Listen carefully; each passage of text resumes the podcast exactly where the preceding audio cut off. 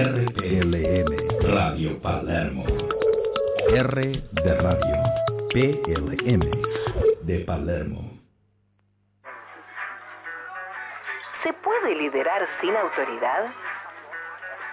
¿Cómo se hace? En el Top Management Club lo charlamos. Quizás sea más fácil acercarse a la excelencia cuando estás convencido de que hay una manera mejor hacer las cosas. Javier, ¿cómo le explicarías a un chico de menos de 10 años qué hace tu empresa PricewaterhouseCooper? Y mira, uno puede ser muy complejo o muy simple en esto, ¿no? Pero lo más sencillo es decirle, mira, y muchas veces mi hijo me pregunta, que tengo un hijo de 7 años, este, y le digo, mira, simplemente ayudamos a otros a resolver problemas. Ese es un poco nuestro... O sea que los problemas que me da la maestra, ¿me podés ayudar? Sí. Hacerte la vida más simple también. Bueno, y ahora con un grado más de complejidad, es decir, ¿cómo ayudan? ¿En qué área? Y mira, nosotros tenemos básicamente tres líneas de servicio. Este, somos una, una sociedad de profesionales argentina que utiliza un nombre internacional, pertenece a una red global donde gestionamos personas y conocimiento. Y básicamente son tres negocios. Uno, el negocio tradicional, que le dio origen a este tipo de compañías, que es el de auditoría. El segundo tiene que ver con consultoría. En Perdóname, y ahí en consultoría, tu hijo te pregunta, ¿qué es consultoría? ¿En consultoría? Sí. ¿Qué es consultoría? ¿Qué hacen, papá? Y bueno, justamente ahí donde, es donde tenemos distintas especialidades, distintos tipos de profesionales para ayudar a las compañías a resolver problemas que tienen que ver con distintos ámbitos, recursos humanos, sustentabilidad, tiene que ver con procesos, tiene que ver con controles, Ah, tiene que ver con evaluación de riesgos. Ok, o sea que ahí están trabajando bastante con el top management de, Sí. de las empresas. Es decir, lo están ayudando con el state of the art eh, tec- technology de cómo hacer las cosas eh, de la mejor manera. Sí. Bien, o sea, son consejos en última instancia. Tu hijo va a entender lo de los consejos. Sí. Tenés dos áreas más de negocio que me ibas a contar. No, te decía, auditoría por un lado, que es lo tradicional, contable, ¿Para qué sirve eso, papá? Y auditoría sirve para que mm, revisando la información disponible en forma pública por las empresas, los lectores de esa información tengan un grado de confianza y puedan tomar decisiones sobre esa compañía este, en relación a la información que presentan. o sea que ustedes verifican que lo que se dice ahí esté bien, ordenado, que sea esté bien, cierto. de acuerdo a, lo- a las convenciones contables en este Exacto. caso, y de alguna manera damos fe sobre lo que está ahí eh, escrito. Muy bien. Y tenemos la tercera. Y la tercera que es todo lo que es el asesoramiento fiscal y legal, que hoy es un mundo complejo, digamos, por los roles que los estados han tomado en todas partes del mundo de, este, de intervenir en los sistemas económicos y, por lo tanto, los, eh, digamos, la, la definición de los esquemas fiscales se ha complejizado, ¿no? Y ahí de nuevo es una especie de consultoría, de, De consultoría, de asesoramiento. Perfecto. Muy bien. Ahora, todos sabemos un poquito de las Big Four, el estilo de empresas que son. Históricamente, algunos de nosotros tenemos la imagen de que son estas empresas en las que un joven eh, exitoso en la facultad entraba para trabajar eh, noche y día a veces, sangre, sudor y lágrimas dejaba, trabajaba fines de semana incluso, porque quería hacerse una carrera y esto era un muy buen nombre en su currículum y se sacrificaba realmente porque tenía la esperanza de algún día llegar a ser socio de la organización, invertía mucho, mucho esfuerzo. Los jóvenes de hoy, ¿tienen esta manera de ver las cosas? No. Definitivamente. No. Eh, la nuestras generaciones tenían una relación con el mundo del trabajo totalmente diferente. Es decir, el trabajo era una cuestión hasta doctrinariamente sacrificial. Había como un mandato alrededor de eso que hoy claramente ni siquiera nosotros queremos vivirlo de esa manera.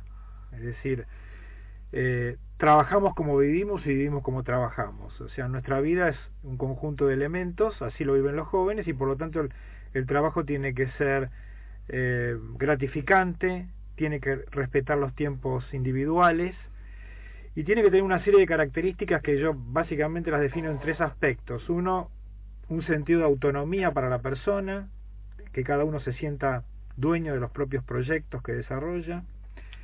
Una cuestión que tiene que ver con la excelencia, la búsqueda del desarrollo personal y profesional en lo que uno hace. Y el tercero tiene que ver con un sentido de propósito, es decir, estoy en este lugar, en este tiempo de mi vida, porque es relevante para mí por esta razón. Esto es algo muy subjetivo, pero la impronta de alguna manera la tienen que poner los líderes. Qué interesante, el hombre en busca de sentido, diría Frank, ¿no? Es decir, el hombre o la mujer, por supuesto, pero eh, acá tiene que ser significativo lo que hago. Sí. Tengo que sentir que lo hago yo, que soy autónomo, no que estoy perdido como un engranaje en el fondo de una maquinaria.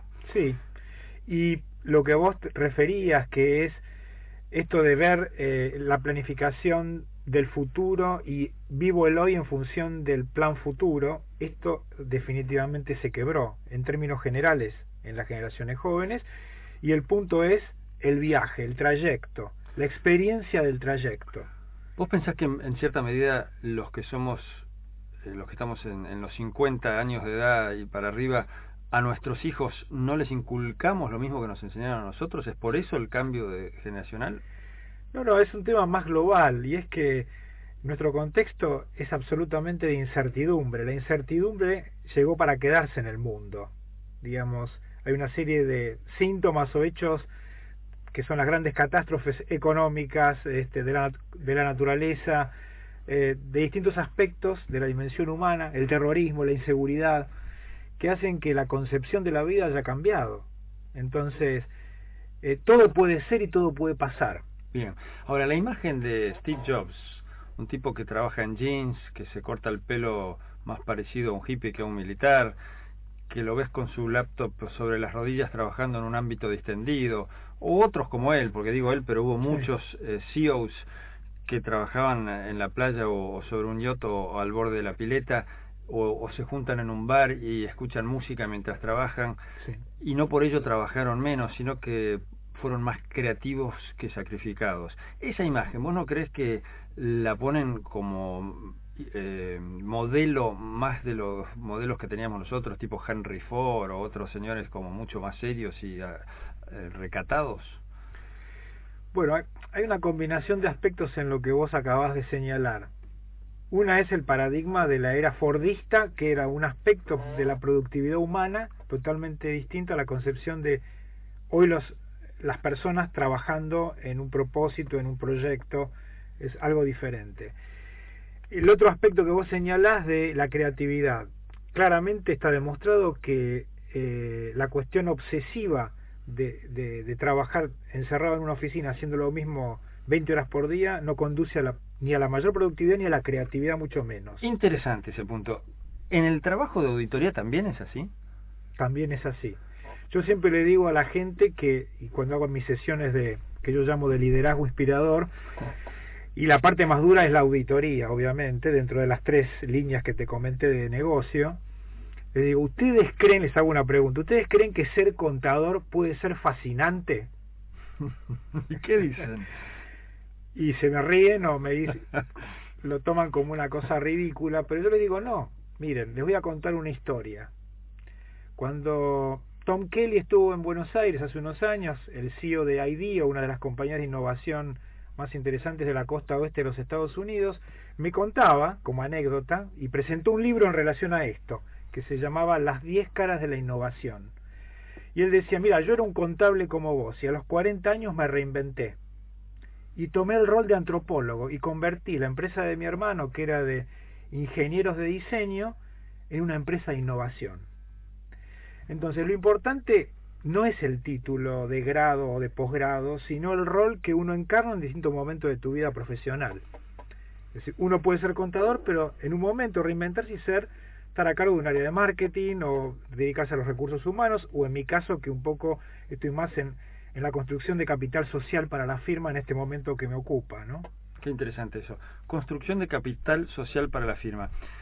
Liderar una empresa como esta, ¿cuánta gente hay en la empresa en Argentina? 2.200 personas, incluyendo un, un, centro de servicios compartidos que tenemos con, con la firma de Estados Unidos.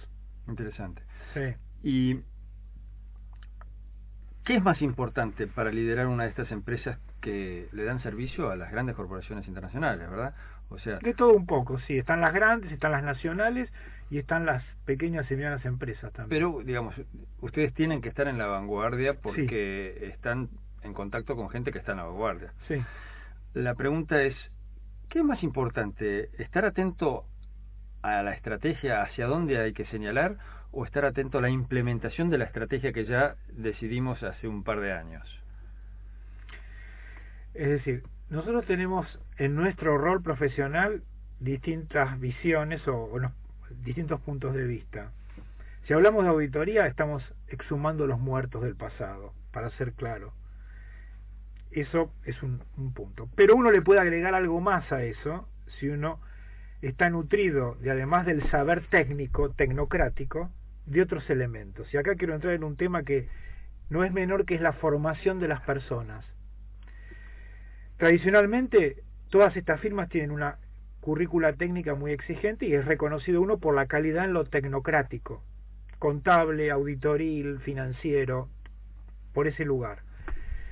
Y un poco nosotros repensando la cómo queremos ver a la firma posicionada en el futuro es que decimos, a esto que le falta. Y le falta formación A esto que le falta, y ahora me vas a hablar de la parte que no es burocrática, ¿no? Sí. eso me genera una curiosidad bárbara y me parece un buen momento para dejar a nuestra audiencia con la curiosidad, porque ahora van a hablar otras personas y nos van a dar otros mensajes durante un par de minutos. ¿Me esperás?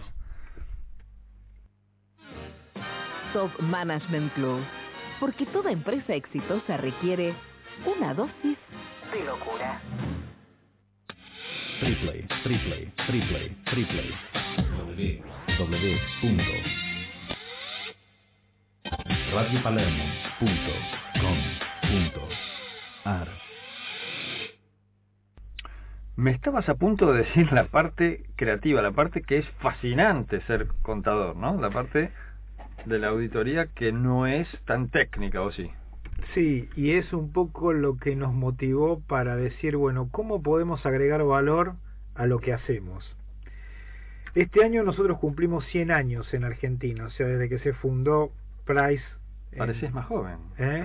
Más joven. Bueno, nosotros decimos, somos un- una compañía con historia, pero somos jóvenes con historia.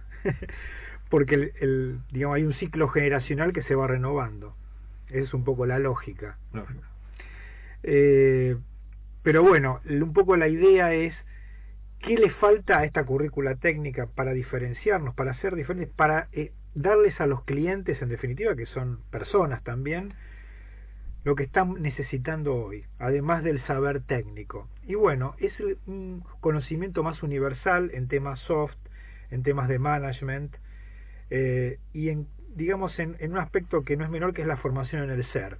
Digamos, una de las cosas que, nos, que reveló a nivel global la, la crisis económica del 2007 o financiera es que muchos de los ejecutivos que habían sido los sujetos responsables de algunas de las cuestiones que llevaron a esta debacle, sobre todo en las áreas financieras y del mercado de capitales, eran ejecutivos formados en las grandes escuelas de negocio de los Estados Unidos Pero no eran hombres cultos. pero no eran pero había una cuestión que, que se estaba que tenía grietas que es el tema de los valores entonces esto no es un tema menor y por eso este año estamos inaugurando nuestra propia escuela de negocios y hemos hecho acuerdos con las principales escuelas de negocios de Argentina para que nos nutran con profesores y contenido, los programas de posgrado que estamos llevando adelante y un poco este es el leitmotiv, es decir, cómo mejoramos la formación y esto es la formación en, en los futuros líderes. Digamos, nosotros hoy tenemos que pensar es que de alguna manera necesitamos líderes para un mundo incierto y con sociedades glo- globales en proceso de transformación. Y un síntoma de todo esto es los cambios que se están produciendo a nivel de liderazgo, como el caso de la Iglesia Católica con lo que pasó con el Papa. Es decir, esto es claramente un síntoma de lo que se viene. Hay un proceso de cambio y de transformación global que está en marcha y para eso necesitamos líderes con otras características, que no solamente miren la última línea del cuadro de resultados. O sea, la sustentabilidad de los negocios tiene que ver con un conjunto de elementos, donde las personas y su formación es un valor muy relevante hoy en día. Pareciera que estos jóvenes de los que hablábamos antes, que les interesa una diversidad de cosas y que no están tan dispuestos a enterrarse en un sótano a, trabajar 15 horas por día, ¿serían personas más equilibradas porque tienen un interés más diverso? Creo que sí, de los estudios que nosotros hacemos normalmente, Focus Group con, Generación I, básicamente, pues valga decir que de nuestra población el 60 y pico por ciento es Generación I y el 50 por ciento son mujeres es decir, la cuestión de la diversidad la, tenemos muy encima, este, con lo cual eh, tenemos que atender condiciones diferentes. En lo que vos decís de los jóvenes, los jóvenes anclan con una serie de elementos que van más allá de una definición de una transacción económica para elegir un trabajo. Ellos te eligen a vos. Hoy nosotros vamos a pasar de ser empleadores a organizadores de trabajos, los empresarios digo. Porque el futuro es que en general todos los profesionales vamos a terminar trabajando en red, en forma virtual, sin oficinas, sin estructuras, juntándonos simplemente como redes de conocimiento en proyectos de determinada característica según nuestras habilidades. Eso es el futuro del mundo del trabajo. O sea que termina siendo un facilitador de que ocurran los procesos que querés. Tal cual. ¿Y cuánto te apoyas en el área de capacitación para lograr que esos procesos eh, se difundan? Bueno, de hecho, este cambio y esta, digamos, este lanzamiento de la Escuela de Negocios nos obligó a, de alguna manera, separar y darle otra relevancia. Nosotros, dentro de nuestra estrategia al 2015, lo definimos como la jerarquización de nuestro proceso de eh, e-, educación interna que, que veníamos teniendo, con más recursos, con otro tipo de soporte técnico, con otro tipo de lugar o espacio. Este, así que eso sí tiene que ir acompañando todo este cambio en el modelo de formación de personas. Entonces ahora me veo obligado casi a hacerte algunas preguntas que son en tu caso un poco un lugar común, eh, porque hablamos de Steve Jobs y, la imagen descontracturada, diferente de un, de un líder de una empresa muy grande y muy exitosa, y en este caso estamos ante un ejemplo de un contador que no es el estereotipo del contador, ¿no? Contanos cuáles son las cosas que más les llama la atención cuando se enteran de todo lo que vos haces. ¿Qué es las cosas que dicen, ah, sí, vos haces tal cosa? Yo la sé, pero la audiencia no. no, en general yo siempre, dentro de mis fuentes de inspiración estuvo el arte siempre presente bajo distintas modalidades de la música, siempre tuve bandas de rock y bueno, eso implicaba también una, en ese momento la, el aspiracional de la búsqueda de libertades, ¿no? Que era un poco el paradigma de nuestra época. El flaco era tu ídolo, ¿o no? El flaco Spinetta, Charlie García en lo que es rock nacional y este y en el y lo global las bandas de lo que era el, el, el rock sinfónico inglés, Yes, Emerson Lake and Palmer, Jethro Tull, digamos, también algo de hard rock como Deep Purple. Y bueno, y después de varios años que había abandonado la ejecución instrumental, volví a la guitarra hace unos años y bueno, ahora estoy de nuevo con eso. Y de hecho, lo digo como chivo, pero fue bueno porque fue un golpe de efecto en la firma. Este, el año pasado, para la fiesta de fin de año, convoqué el día de la primavera artistas que hubiera de distinto tipo para que presentaran algo en la fiesta. Y bueno, internamente se armaron seis bandas y le pusimos coach y demás las, las que estaban más flojas tocaban en un escenario de garage tipo Pepsi, tipo Pepsi Music y las demás en el escenario principal. Yo, por supuesto, toqué en una de las bandas para sacarme el gusto. En el principal, espero. Sí, por supuesto. Sí, hice un esfuerzo, sí, Y después, pero hubo no solamente música, sino baile, hubo un cuerpo de, de chicas que hicieron una puesta en escena de, de dancing y, y después dos galerías de arte, una con fotógrafos, otra con artistas plásticos de pintura.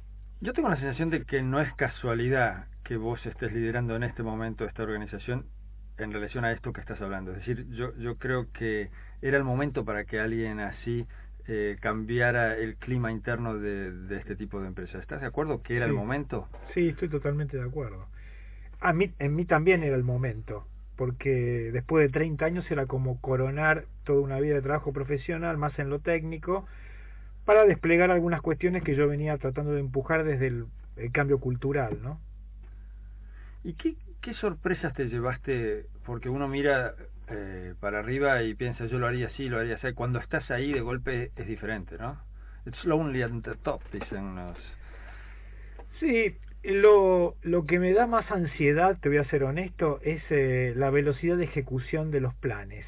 Eh, digamos, poner la rueda en movimiento no es tan fácil.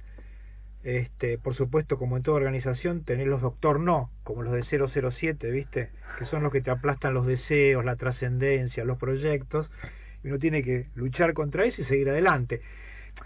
No tengo miedo en equivocarme, porque digamos, uno se equivoca y, y mientras no pierda la convicción, eh, digamos, sigue adelante, ¿no? Este, lo que es más fulero es cuando uno fracasa, que es cuando uno realmente no está planteando las cosas desde el lugar equivocado. Yo estoy tranquilo, porque creo que, digamos, la orientación es la correcta. De hecho, la posibilidad de estar en contacto con otros CEOs que tienen esta línea de pensamiento y cada vez más, que eso es lo alentador. Ir encontrando núcleos de dirigenciales que estén por este mismo camino, que es lo que la sociedad, el mundo necesita.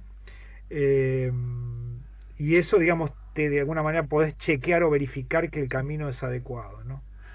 Vos sabés que nosotros a veces hacemos, eh, en los cursos de capacitación, hacemos eh, un minuto de meditación o de relax o de yoga. Y al principio, hace unos años, teníamos un temor tremendo de que la gente se horrorizara y dijera, esto es poco serio. y nos llevamos la sorpresa de que es al revés, de que hay una avidez por eh, considerar a la persona como un todo y saber que tu estado psíquico, tu estado espiritual tiene una influencia brutal en tu trabajo y viceversa que todo lo que vos decís pareciera que hasta casi estamos atrasados. Creemos que estamos haciendo vanguardia y la gente lo estaba esperando hace rato. El tema es que hay que habilitarlo, hay que habilitar esos espacios. ¿Y cuál es? Toda decisión siempre tiene un costo, ¿no? ¿Cuál puede ser el costo de ir hacia esta cosa un poco más New Age, digámosle, por poner un nombre? Más que el costo, yo diría, eh, es un cambio de perspectiva sobre, y de esto hay gente que sabe mucho más que uno y ha escrito libros al respecto como Yunus o, otros líderes de, que de alguna manera van descubriendo que además de los beneficios económicos este, hay una búsqueda de beneficios sociales hacia una civilización más empática como dice Jeremy Rifkin en su en su libro. Digamos esto es un poco la, la tendencia es decir no ya hoy no se define todo por una transacción económica. Es decir, hay otras cuestiones que definen hacia dónde quiero ir, cómo me siento, el bienestar. Y el mandato es ser feliz hoy, con lo cual los liderazgos tienen que ser conectores de felicidad. Sí, imagínate que dentro de unos poquitos años la generación I es middle management y en otros añitos más top management y tenés a tipos que no, no, no eligieron solo para el trabajo y matarse trabajando y ver qué pasa después, sino que están aquí y ahora, ¿no? No, y la, la agenda se va imponiendo desde otro lugar. Y no es solo la maximización de beneficios económicos de corto plazo. Esta es la buena noticia. No solo cuánto gano, sino cómo lo gasto. Fíjate vos, mira, un, un dato que es cuantitativo, ¿no? Eh, las encuestas de reputación de marcas cada vez más la valoración de los componentes intangibles tiene un peso relativo mayor respecto de aspectos que tienen que ver con digamos la performance económica o digamos el valor de la acción en la bolsa. Y esto es un dato también que corrobora este, estos conceptos que estamos diciendo ¿no? muy bien. Estamos por cerrar esto. ¿qué le preguntarías vos a Javier ¿A mí? y mi cabeza es una máquina de, de trabajar permanentemente, así que me pregunto muchas cosas a mí mismo. No, eh, no yo eh, de alguna manera voy tensionando. Eh, estas preguntas tienen respuesta y, me, me autorrespondo permanentemente. Este, pero digamos, ¿qué me pregunto y qué, qué, qué, qué te gustaría hacer cuando termine tu rol acá? Esa sería una pregunta. Vos a tu rol lo ves como lograr una transformación y que quede con cierta inercia en esa dirección. Y buscar un marco sucesorio. Sí, yo en, las, en los liderazgos a la eternidad no, no. no, no son efectivos. Y no, punto no el liderazgo heroico, sino más No. posmoderno de, de- de dejar hacer, ¿verdad? Dejar hacer, habilitar, y yo después tengo, hay otros intereses que, que, que uno tiene necesidad de desarrollar. Buenísimo, muchas gracias por venir, Javier. no, muchas gracias por el espacio, ¿eh? Gracias.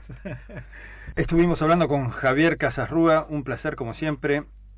La novedad, eh, el animarse a innovar en, una, un segmento tan estructurado como es el de las Big Four es interesantísimo porque abre un mundo a todas las demás empresas, eh, marca un ejemplo y, y está muy al alcance para escucharlo y para sacar ideas. Muchas gracias.